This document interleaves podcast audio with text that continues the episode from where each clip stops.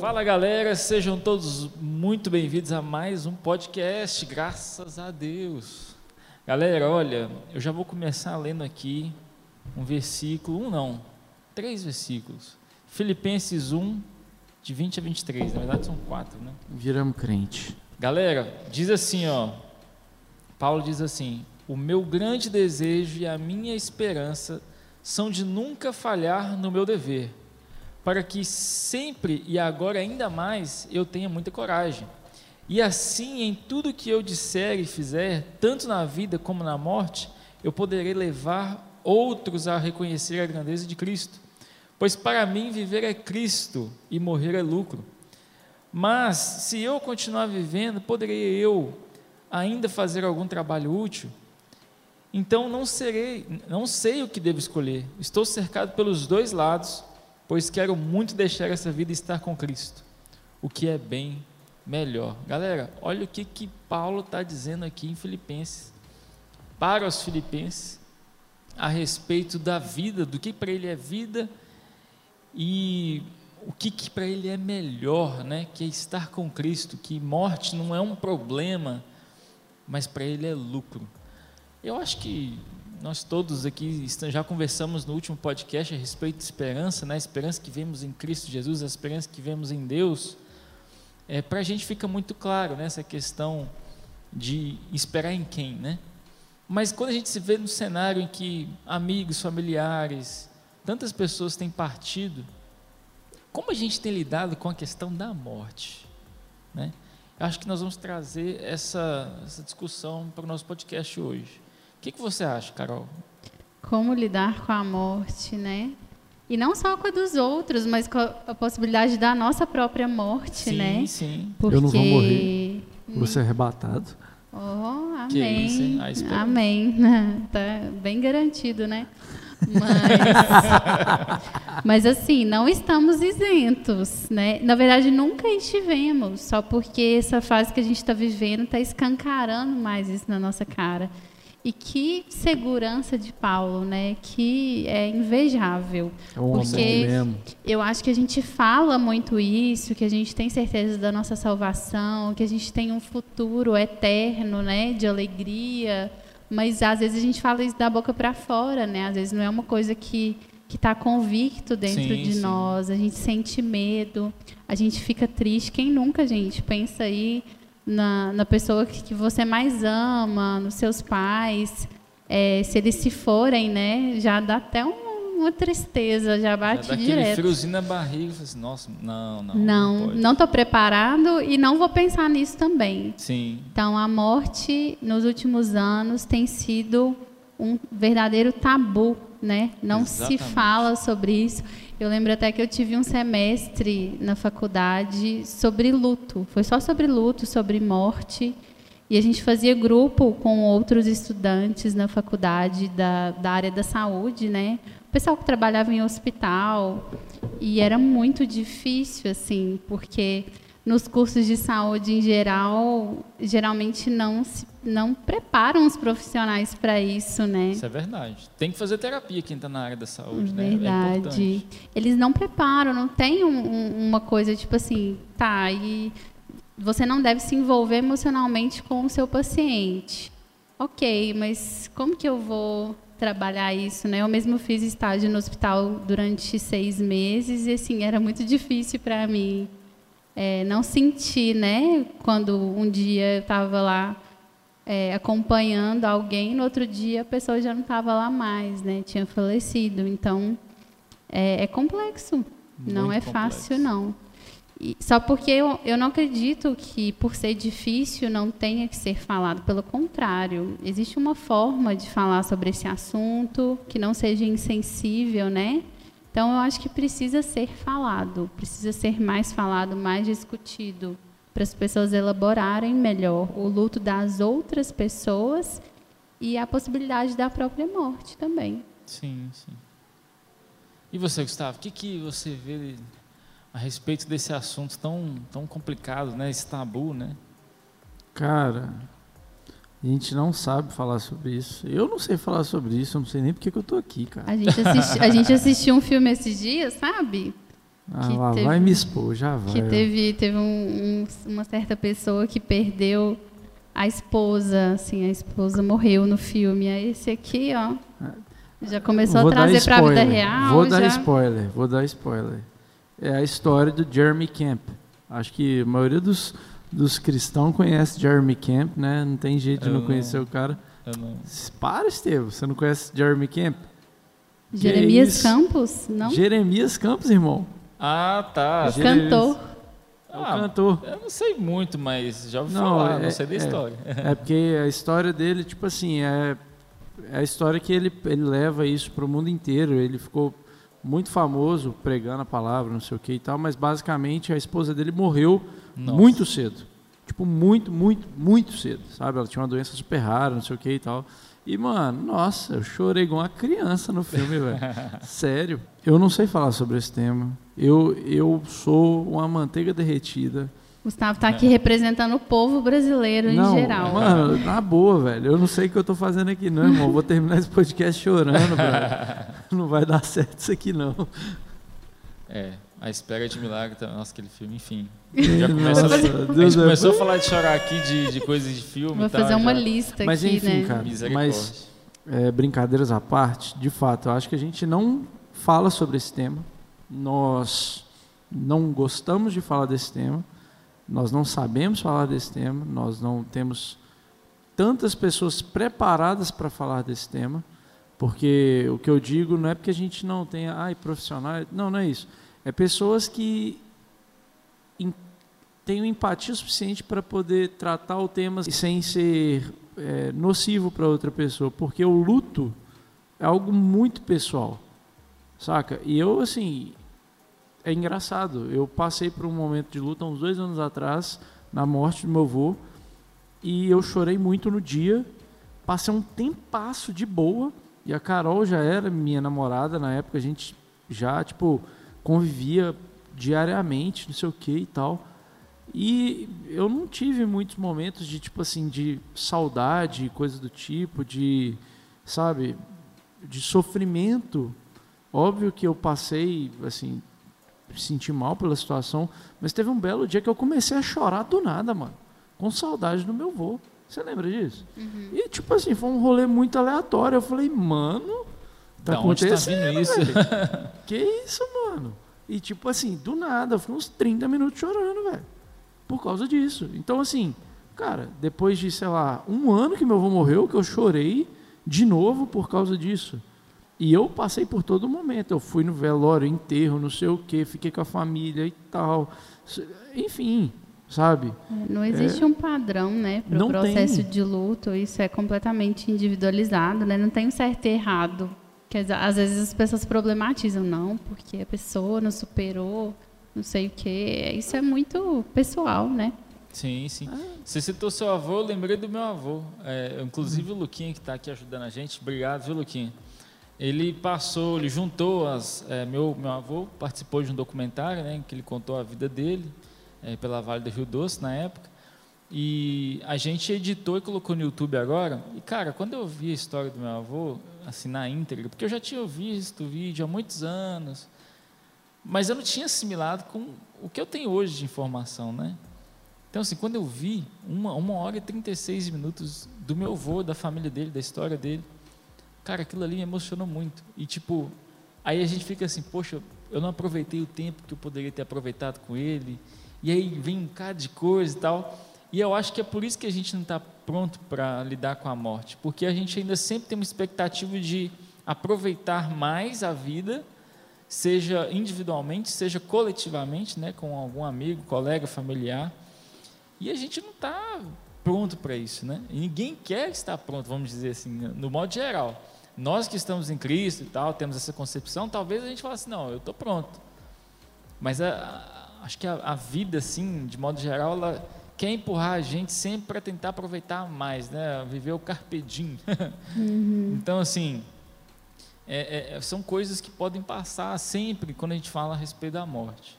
Sim. E só para contextualizar, né, nas minhas pesquisas aí, andanças, eu estava observando assim, de onde que isso veio, né? Assim, esse medo da morte, essa intolerância, essa não aceitação, né, da morte como algo natural. E algumas centenas de anos atrás, a morte ela era muito mais comum, né? Porque a gente tinha as guerras, então o número de mortes era muito grande, fora os recursos da medicina, né? Que, que quase não existiam. Então, você não tinha como tratar certas doenças, as, as pessoas morriam muito mais facilmente. O número de crianças morrendo era absurdo. Então, era muito comum numa família muitas crianças morrerem. Não eram um ou dois filhos, vários filhos morrendo. Fora que teve uma época, se eu não me engano, no século XVII, se eu não estiver falando bobagem, a expectativa de vida nos Estados Unidos era de 40 anos. Era bem baixo isso. Mesmo. Né? Ou seja, hoje eu aqui viveria mais 10 anos e acabou. Tipo assim, a, a, minha vida acabou. Então é muito bizarro pensar nisso, sim, né? Sim. E aí depois as coisas foram evoluindo, né?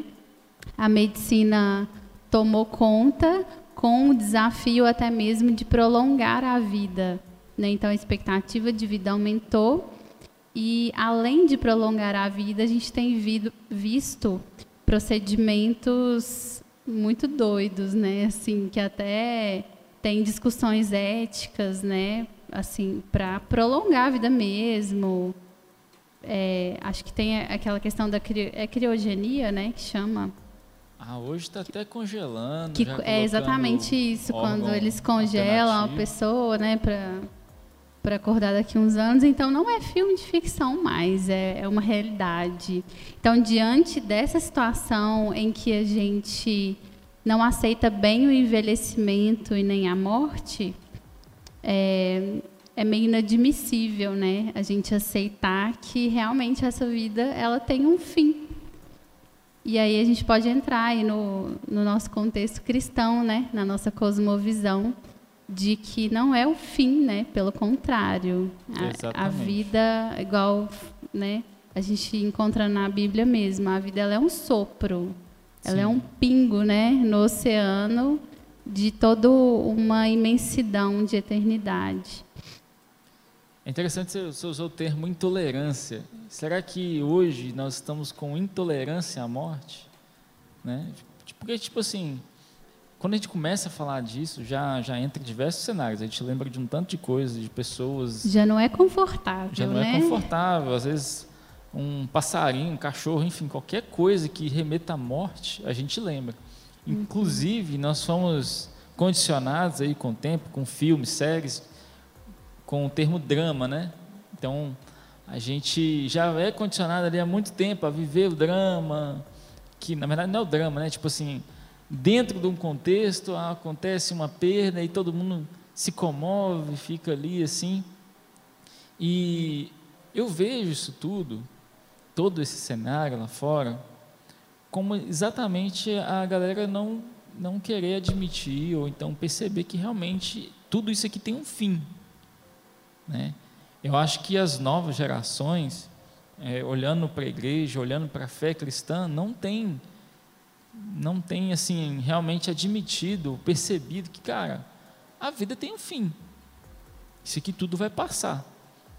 Então, ou elas fazem uma abordagem que é a seguinte, elas fazem a abordagem de viver tudo, não, vou aproveitar tudo, então, já que vai acabar mesmo, vamos viver. Deus perdoa. né? Chega lá, a gente dá um jeitinho brasileiro. É, né? poxa, ô, Gabriel, na moral, uhum.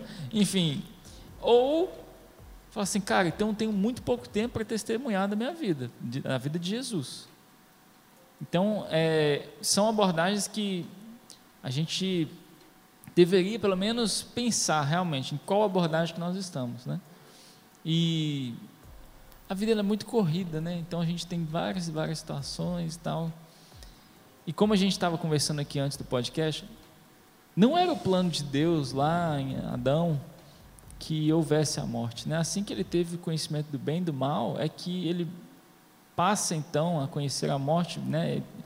É, é, a morte faz parte agora como consequência do pecado. E nós vemos então que lá na frente é que vai vir essa solução né? Deus chama um povo, desse povo vai vir uma criança que é Jesus, então ele ali vai pisar na cabeça da serpente e é, vai haver redenção para a nossa vida, salvação em Cristo Jesus e para o nosso, nosso corpo, né? para a nossa vida. Então, nós vamos morrer, mas nós vamos ter uma vida em Cristo, né? com Deus. E, cara, conversar isso, às vezes parece assim muito bizarro. Porque são poucas pessoas, mesmo na igreja, que, que tipo assim, você tem 100% de certeza que você vai para o céu? Falo, é. Eu acho que ela olha assim, céu, é. Sabe, não bate. É uma realidade tão distante, né? Porque a gente nem imagina, tipo, o que que é, né? Do que se trata isso, porque a gente é muito apegado a isso aqui que a gente está vendo, que a gente está encostando, né? Exato, tanto que é, quando cita lá, vai ter, haverá ruas de ouro, né? A gente até canta assim. gente, vai ter rua de ouro porque ouro não vai valer nada. Ouro não é nada no céu, não é nada. Então, assim, é uma comparação para mostrar que o que é mais valoroso aqui, lá é coisa simples. Mas porque lá tudo é bom. Tudo é diferente. Né? Nós vemos, é, até se vocês quiserem falar a respeito do, do Lázaro, né? quando Jesus, então, enfim, sabe da morte de Lázaro, como ele fica atônito, né? triste, ele chora pelo luto ali, né? pela perda do seu amigo. E assim, cara, é muito interessante ver o próprio Deus passando por um processo de luto, né? Embora ele tenha ressuscitado Lázaro, inclusive serviu de testemunho, né? Porque eram mais de três dias, né? Que ele foi ressuscitado. Na cultura judaica isso era impossível, né? Se houvesse alguma pessoa ressuscitada, era até máximo terceiro dia. E Lázaro passa um pouco disso, né? Então, assim, é muito interessante observarmos isso, né? Para mim é uma parte incrível da Bíblia. Se está na Bíblia essa frase, Jesus chorou, mano. Imagina, cara, se você já sabe que aquilo vai acontecer desde sempre, porque esse é o sentido da onisciência, você sabe de todas as coisas, mesmo assim, você chora por causa disso. Isso é muito interessante porque ele sendo Deus e estando em corpo humano, e vivendo as dificuldades aqui na Terra, né, passando Sim. por isso tudo, é como se, não, não, vou dizer que é maximizado, mas é muito mais realista, né? Do ponto de vista de você estar distante, não que ele estivesse distante, mas na, no ponto de vista nosso, né, humano. Sim, claro. Ele estando aqui, sofrendo, passando por esse tipo de dificuldade, vendo ali a dificuldade que é, encontrava Lázaro, e depois ele veio a falecer e todo mundo ali chorando, luto, e ele também triste porque era um amigo dele. Cara, isso é realmente impactante, muito impactante. É. E nos ensina muito, né, a respeito do luto. Eu acredito que seja um, um momento pontual importante, porque é como se fosse um aval mesmo, né? Tipo assim, um exemplo e uma permissão quase de, de que assim, sim, você pode sofrer, você pode chorar, pelo seu amigo, isso faz parte. Então ele chorou ali, né, com Maria, com Marta, eles se consolaram. Então é, eu acho que realmente faz parte da nossa vida, né? Eu acho que o detalhe está justamente em o que nós fazemos depois disso, sim, que eu sim. acho que já é um, um detalhe assim mais delicado em relação ao processo do luto, né, desse sofrimento, de quantas pessoas acabam entrando numa depressão. Então, é muito importante viver Sim. esse luto, não negar, não fugir disso, né, mas enfrentar o desafio e fazer algo com isso, que eu acho que é o mais difícil, né? Não se afogar em tristeza, não se atolar ali de modo que você fique totalmente inerte e sem reação e sem é, atitudes, né? Por um, um longo tempo, né? Sim, Depois sim. que isso acontece. Então acho que é o desafio de qualquer pessoa e o cristão ele não está é, fora disso, né? Nós estamos incluídos também. E hoje, né? tendo essa concepção cristã, nós podemos falar, porque ele vive, eu posso crer no amanhã, né? Então, realmente, passando dificuldades aqui, vivendo todas as dificuldades humanas, perecendo, né, morrendo, nós temos a nossa esperança em Cristo Jesus, porque Ele vive, porque Ele venceu a morte, né? Então, assim, cara, a gente está num cenário muito complicado, muito complicado. Um cenário que realmente nós temos perdido amigos, é, familiares, colegas mesmo assim, para, essa, para esse vírus, né, para tudo que está acontecido aí fora. E não tem sido fácil, né? Não tem sido fácil a gente receber essas notícias. E infelizmente as notícias têm chegado a pessoas próximas nossas, né? Sim. E a gente às vezes não sabe o que dizer. Eu acho que é, quando você vê uma pessoa que realmente confiava em Cristo, que caminhava com Ele, é muito mais simples a, a aceitação disso tudo, né? Mas nós vemos luto de pessoas que não tinham essa esperança, não tinham essa convicção. E é aí que a gente entra agora num, num cenário mais complicado da nossa conversa. Como então é, a gente administrar, ou então ajudar, auxiliar pessoas que realmente não tinham essa esperança, não tinham, é, não, primeiro que não estavam preparadas, né, obviamente, mas por não ter uma segurança do que viria após, o que, que a gente pode falar para essa pessoa, como abordá-la? Eu até lembrei de uma professora minha da faculdade que ela era ateia e aí ela falou assim que ela né, já tentou acreditar em uma vida após a morte ou em Deus e coisas nesse sentido, mas ela não conseguia e que era e ela queria conseguir. Ela meio que como se ela tivesse inveja de quem conseguia, porque é um consolo maravilhoso você ter essa confiança e ela não tinha isso. Ela não tinha consolo, né? Assim, é, para ela era isso. Você vive, você morre e acabou. Então, parece que a vida ela perde um pouco do sentido, né? É, vira um vazio existencial.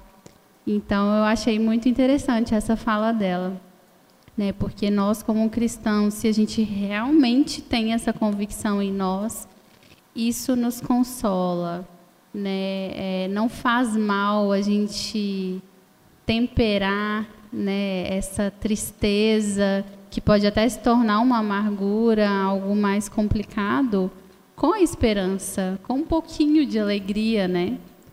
E eu acredito que a esperança, como a gente falou também no último podcast, ela tem essa função, né, de nos ajudar a prosseguir, a continuar, sem negar o que está acontecendo, sem negar a dor, mas a despeito disso, a gente continuar vivendo, né, é, e sendo quem Deus nos criou para ser e abençoando aquelas pessoas que ainda estão do nosso lado. Então, às vezes é o momento de se atentar, né, para aquelas pessoas que estão ali sofrendo, né, também com o luto de alguém. Como você disse, né, como como ser é, essa luz, né, na vida do outro. É, é, talvez seja essa a oportunidade que temos, né? Uhum. Eu não vou dizer que tudo isso aconteceu para que tivéssemos essa oportunidade, mas não deixa de ser uma oportunidade da gente ser luz realmente para pessoas que não têm esse acolhimento, né? Essa, essa, esse enfrentamento do luto, de tantas outras coisas, né? Que envolvem a vida e que pessoas que estão, vou dizer agora, com uma fé já ficam muito mais tranquilas, né? Relacionadas a isso. E eu até lembrei aqui, né, o Salmo 23, né? Senhor, meu pastor, nada me faltará, deitar-me faz, em espaço. Cara, a gente perceber que todo o cuidado, toda a nossa vida, ela, ela, ela já é uma vida de insegurança, nós já nascemos condenados né, pelo nosso pecado. E você saber que tem um Deus que, cara, entregou o seu próprio filho para ser aquele que ia levar sobre si todas as nossas dificuldades, todas as nossas dores, todos os nossos pecados. Tudo isso traz para a gente um conforto. Eu acho que só isso gera um conforto. Só o fato de Jesus ter vindo no nosso lugar já nos traz muita paz, porque nós já seríamos condenados. Só que ainda nós teremos vida. Entende? Nós teremos vida aqui em abundância e nós teremos vida após a morte. Então, assim, é, é, é, pra, em muitos casos é tabu a gente realmente conversar esse tipo de assunto, principalmente num momento tão delicado como esse. Né? Às vezes a pessoa fala assim, ah, mas você não enfrentou nada e tal. A gente não vai entrar em méritos aqui. Mas realmente talvez seja essa a oportunidade que Deus tem nos dado, né? De, de testemunhar, de falar mais dele, aproveitar as redes, né? Porque como a gente talvez não pode estar muito próximo das pessoas, nós temos outros meios de fazer isso, né? Sim, eu acredito muito nisso, assim, nesse estar presente, né? É, às vezes não fisicamente, mas de outras formas, você mostrar que você se importa, né? Sim. Ser, não só falar sobre esperança, mas ser essa esperança de que ainda vale, mesmo com as tristeza, tristezas, com as perdas, que vale a pena continuar vivendo uma vida significativa, sabe? Sim, sim. Então, assim, independente da outra pessoa ter uma fé em Jesus ou não, a gente consegue ser essa esperança na vida dela, não de forma intrusiva ou desqualificando a dor da pessoa, tipo assim, não, isso não é nada, né? Continua com a sua vida e tudo mais, mas você se colocando à disposição. Então fala-se muito nessa coisa de como consolar alguém, né, que está em luto e como que a gente fica procurando frases, frases prontas, né? E que às vezes o, o simples fato de você estar ali Presente, ouvindo, né? é você emprestar seu ouvido para a pessoa, ou você se colocar à disposição, sabe? Demonstrar para ela, olha, eu estou aqui, né, para o que você precisar. Parece uma coisa muito boba, mas isso é muito poderoso, sabe? Verdade. Você mostrar para ela que você se importa e que você está à disposição caso ela queira. Você de, em respeito, você deixa a pessoa à vontade, né, para te procurar ou não, para aceitar ajuda ou não, né? Justamente. Bom, é, acho que a gente colocou assim de modo geral, né, a conversa e caminhando já para o final, é, o que, que você vê, Gustavo, diante disso tudo? Fazendo suas considerações finais já, a respeito da morte, do luto, desse tabu, é, da nossa esperança em Cristo, daquilo que viremos a viver após a morte? Cara, eu acho que a gente de fato não foi criado para morrer. Se a gente tivesse sido criado para morrer, a morte não não seria algo tão tenebroso, tão ruim que doeria tanto, né? Uhum. Mas de fato a gente tem que estar preparado para isso, porque é depois dela que a gente que vai começar tipo assim, a vida de verdade, né? Sim. O porquê a gente foi criado. Não que a gente não tenha que fazer isso aqui, a gente precisa manifestar a glória de Deus em todo o tempo. Mas a gente vive para manifestar a glória de Deus, para pregar o evangelho para toda criatura, com a esperança desses dias gloriosos que virão na presença dele. Então, de fato, acho que encaixa um pouco com o que a gente falou no outro podcast sobre a esperança da glória mesmo, essa esperança em Cristo. Mas de fato, cara, a gente precisa de falar mais sobre a morte. Não acho que a gente vai resumir tudo nesse podcast, né? Não, Talvez. eu não acho que a gente vai nem resolver tudo isso nesse podcast, nem que a gente vai tornar a morte algo normal. Sim. Não é isso. Mas talvez a gente consiga tornar o processo um pouco menos doloroso através da conversa. Que eu acho que talvez isso seja uma das únicas coisas que a gente pode fazer pelo nosso próximo. Então, o nosso processo, eu acho que seria mais para ajudar quem ficou.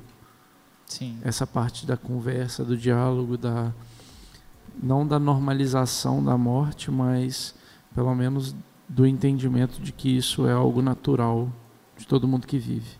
E você, Carol? Então, vou ler um texto rapidamente aqui, que é um texto de 2 Coríntios 4, do, a partir do verso 16, que ele é um texto assim que há muitos anos me ajuda nesses momentos de desesperança, né? esses momentos que eu estou meio desacreditada da humanidade, né? Tento renovar aí, Sendo complicado. renovar um pouco da, desse ânimo. Diz assim: Por isso não desanimamos, pelo contrário, mesmo que o nosso homem exterior se corrompa, contudo, o nosso homem interior se renova de dia em dia, porque a nossa leve e momentânea tribulação produz para nós eterno peso de glória, acima de toda comparação. Não atentando nós nas coisas que se veem, mas nas que se não veem, porque as que se veem são temporais e as que se não veem são eternas. Então, é, basta, né? Essas palavras são muito poderosas e dando um, uma ênfase para esse eterno peso de glória. Eu até lembrei aqui agora que o primeiro livro do C.S. Lewis que eu li foi O Peso de Glória, que é um livro dessa finurinha, mas ele é assim, ele quase quebra suas pernas, assim. E é muito legal pensar nesse peso de glória, porque a glória ela é pesada, né? Eu acho que ela é pesada para nos fazer lembrar diariamente, assim, marretando na nossa cabeça que glória que é essa de Deus Sim. que nos aguarda, que nos espera, né? Como que a gente fita os olhos no que está agora, né? Na, nessas coisas passageiras, no sofrimento de agora e a gente não consegue visualizar esse futuro de esperança. Então, nossos olhos precisam sempre se voltar para esse lugar, sabe? Amém. Amém. É, eu, eu fico até assim, né? Sem o que falar, né? Acho que vocês falaram perfeitamente aqui. E eu só consigo lembrar da oração do Pai Nosso, né? Em que Jesus ele nos ensina a orar, né? E o mais interessante é que ele fala, né? Venha o teu reino, que a tua vontade seja feita aqui na terra como no céu. Eu acho que nós estamos aqui como agentes do reino de Deus, né? Nós estamos aqui para sinalizar o reino de Deus. E quando a gente fala que seja feita a vontade aqui na terra, ou seja, a vontade de Deus é feita aqui na terra através de nós, e assim também no céu, isso coloca a gente num campo muito interessante, em que o que nós vamos viver aqui, a oportunidade que temos aqui, enquanto igreja, enquanto testemunha, é exatamente de aprender como que nós vamos viver lá no céu, né?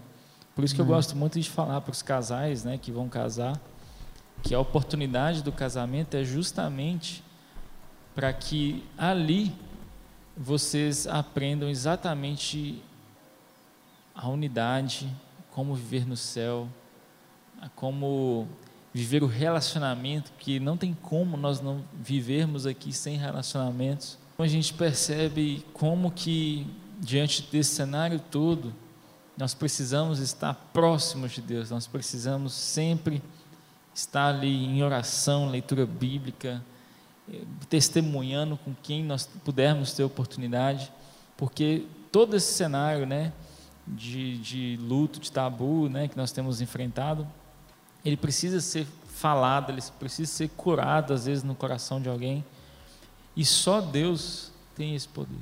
Só Deus pode preencher o coração daquela pessoa enlutada. Então, assim, que nessas pequenas experiências, né, de luto que nós enfrentamos aqui momentaneamente, nós possamos ver Deus, nós possamos ver a oportunidade e ter a esperança de que, com a morte de Cristo, nós teremos vida assim que nós morremos também. Bom, é, eu acho que esse podcast foi muito válido. Eu acho que a gente não falou tudo, né? Nós podemos voltar a falar no outro momento. Mas eu espero que você que está assistindo, nos escutando também, é, tenha aproveitado muito desse bate-papo, né? Eu acho que vai ser bem bacana aí a gente ter esse feedback de vocês. Deixem nos comentários, né? Nos sugiram temas também através do nosso rede social, né? no Instagram, você pode deixar lá no somos.flux e também aqui nos comentários. Deixe nos comentários alguma ideia que nós vamos, na medida do possível, tentar trazer aqui, tá bom? Bom, esse foi o nosso podcast número 10, né? É isso mesmo? 10. Que isso, que marca. Que, que é isso? Podcast é 10, né? Ô, louco, bicho. Então, Olha nós teremos fera. mais, se Deus permitir. Fiquem com Deus e até breve. Um abraço. Tudo nosso.